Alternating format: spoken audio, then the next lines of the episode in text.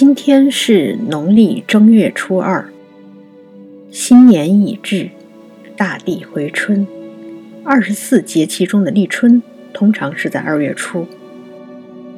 今年已经立春了，不过气象学意义上的春天还需要有一些气温方面的指标，比如连续多少天平均气温达到多少度之类的。但有一点是肯定的，现在天气转暖。万物复苏，春天的气息渐浓。今天我们来看一首名为《探春》的诗。这个探春不是《红楼梦》里贾府的三姑娘，而是来自宋朝诗人黄树的一首诗。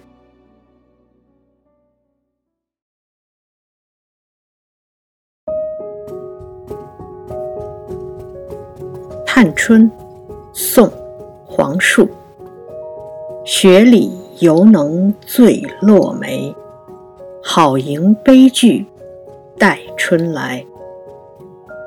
东风便是新刀尺，万叶千花一手裁。几乎不用借助特别的注释，我们很容易就能读懂这首诗。稍微说一下的是，这里的悲剧指的是酒具，刀尺则是裁剪衣服的工具。雪里犹能醉落梅，好迎悲剧待春来。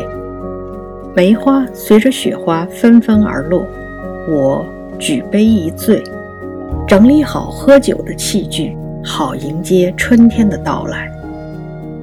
春风是一位高手，轻轻松松的就裁剪出千树红花，万树柳叶。短小的一首绝句，让我们体会出那种轻快流畅。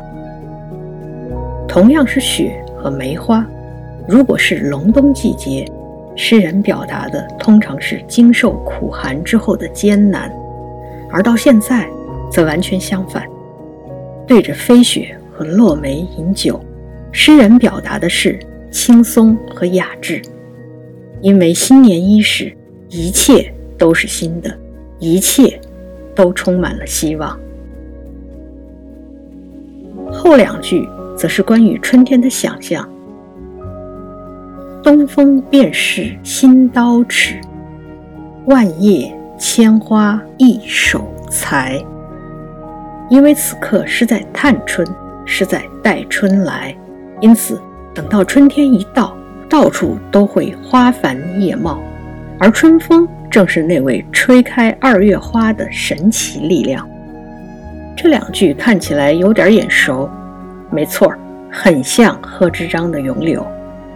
不知细叶谁裁出，二月春风似剪刀，非常有趣的拟人手法。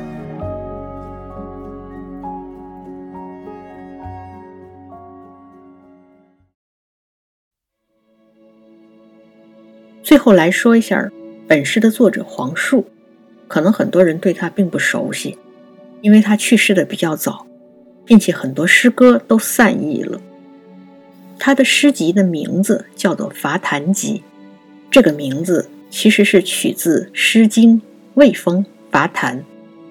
我们知道，伐檀是在讽刺那些不劳而获的人，这个命名体现的是黄树的自谦的意思。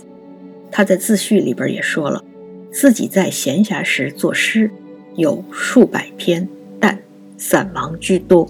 黄树的次子就是北宋著名的诗人、书法家黄庭坚。我们以后还会介绍他的一些作品。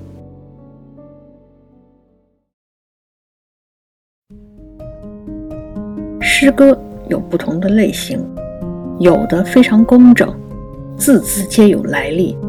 有的浑然天成，完全是天才之作；有的呢，在努力说理；有的就是为了表达一瞬间的感受。不管什么样的类型，能打动读者的诗，一定会展现出一份真诚，而这个真诚，就是作者想表达的那个东西。